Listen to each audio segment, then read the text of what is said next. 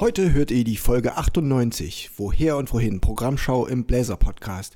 Wir schauen zurück, was in Staffel 9 empfehlenswertes gelaufen ist und was euch in Staffel 10 erwartet.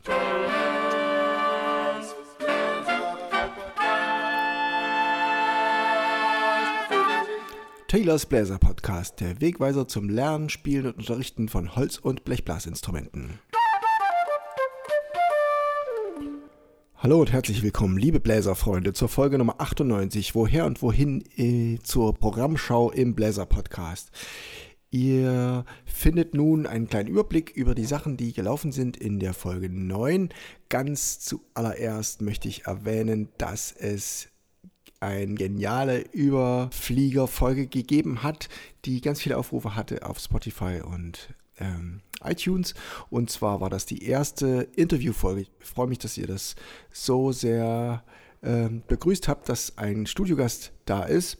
Und zwar war das Christine Thielemann, eine Spezialistin für Motivation und Trompetenspiel, Trompetennoten. Und ich habe ihr 14 Fragen gestellt. Davon soll es also auch noch mehr Folgen geben. Ich suche noch kompetente Leute, die selbst auch Noten herausgeben, äh, können mir da gerne Empfehlungen schreiben an wind.borgundjazz.de, wen ihr gerne für die entsprechenden Instrumente hier als Spezialgast in der Folge hören wollt. Improvisation war das Thema ganz von Anfang an. Es ging darum, dass Leute, die sich noch gar nicht trauen, ein bisschen einen kleinen Einstieg finden, hier und da ein paar Tönchen verzieren. Dazu hört ihr die Folge Impro 1. Das ist die 93 was Denken und Hören bedeutet fürs Improvisieren, hört ihr in der darauffolgenden Folge Impro 2. Und Impro 3 ist dann einfach ein Playlong, wo man sehr gut ein bisschen nach Gehör spielen kann und sich da vorantastet. Also ganz systematisch von vorn an. Es geht noch nicht so sehr um Jazz-Improvisation, das kommt später. Ein weiteres Thema in der Staffel 9, die erkennt ihr übrigens an den blauen himmelfarbigen Logos, die die einzelnen Folgen haben bei Instagram oder bei Telegram und das ging um Vorausschauen. Beim Musikmachen ist es wichtig, ein bisschen nach vorne zu blicken und da sind mir drei verschiedene Themen eingefallen. Einmal die Tempowahl ist natürlich wesentlich, um ein Musikstück zu charakterisieren. Beim vom Blatt lesen muss man auch vorausschauen, ganz essentiell. Und der Übeplan ist auch eine Art vorauszuschauen. Wie der Übeplan konkret aussieht, findet ihr in Folge 92. Ich habe dazu eine Struktur entwickelt, die ihr euch persönlich befüllen könnt und wo ihr schon mal ein bisschen eine Basis habt, wo man leichter reinkommt an Tagen, wo man nicht so sehr im Kopf hat, was man eigentlich üben soll.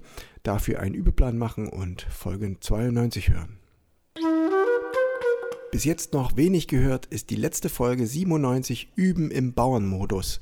Das hat natürlich auch einfach damit zu tun, dass es wie so eine Flut, langsam ansteigende Flutwelle kommt, die Zahlen steigen an und die Sachen, die am Anfang der Staffel gewesen sind, sind natürlich fast doppelt so hoch wie die kürzlich zurückliegenden Folgen. Ähm, also bis die Fluthöhepunkt dann auf der Folge 97 gewesen ist, dann kann man erst sagen, welche Folgen wirklich viel gehört werden.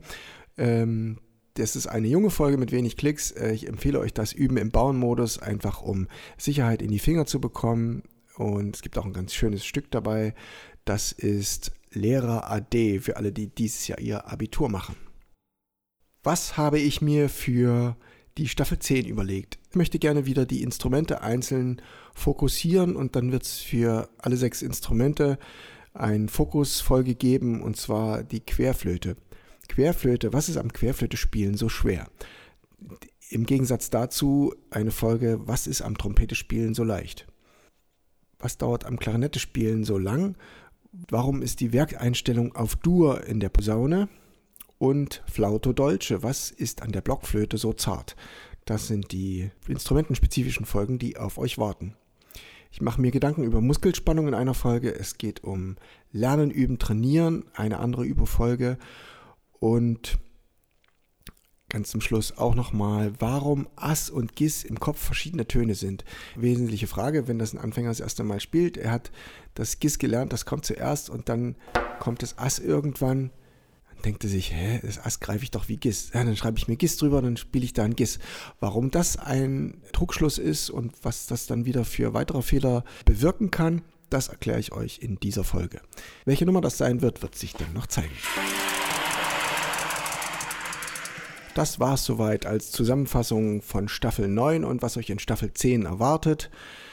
Ich wollte euch ankündigen, dass es jetzt nach zweieinhalb Jahren und 113 veröffentlichten Folgen jetzt eine Sommerpause geben wird. Wir haben insgesamt 15.000 Aufrufe auf den ganzen Plattformen und das freut mich außerordentlich.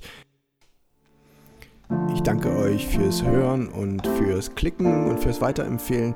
Das ist auch das Stichwort.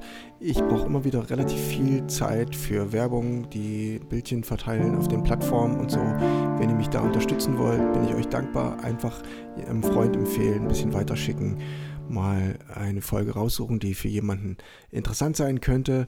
Das hilft mir, äh, mich mehr auf die Inhalte zu konzentrieren und dass die Folgen eine breitere Hörerschaft noch bekommen. Natürlich wisst ihr, dass noch eine Folge fehlt in der aktuellen Staffel. Wir machen wieder bis zur Schnapszahl. Da wird es Clementine als Gast geben. Die wird erklärt bekommen, was man mit der Einspielfolge 9 anfangen kann. Es geht um den Quintenzirkel, so viel kann ich verraten. Und die folgt dann in zwei Wochen, bevor es in die Sommerpause geht. Ihr hört heute als Musik und zwar ein altbekanntes Stück und das habe ich für meinen großen Sohn geschrieben. Es gibt für meine drei Söhne drei Stücke und Song for Tony habe ich jetzt bearbeitet für Cello und Saxophon und E-Bass. Es gibt also eine Trio-Version, die ihr hören werdet. Die habe ich ganz aktuell und frisch live aufgenommen, am, jetzt am Wochenende. Viel Spaß mit der Trio-Version von Song for Tony. Schreibt mir eine E-Mail, verteilt die Sachen weiter und freut euch auf die letzte Folge der Staffel 9 in zwei Wochen. Das war's für heute. Ciao, euer Steven Taylor.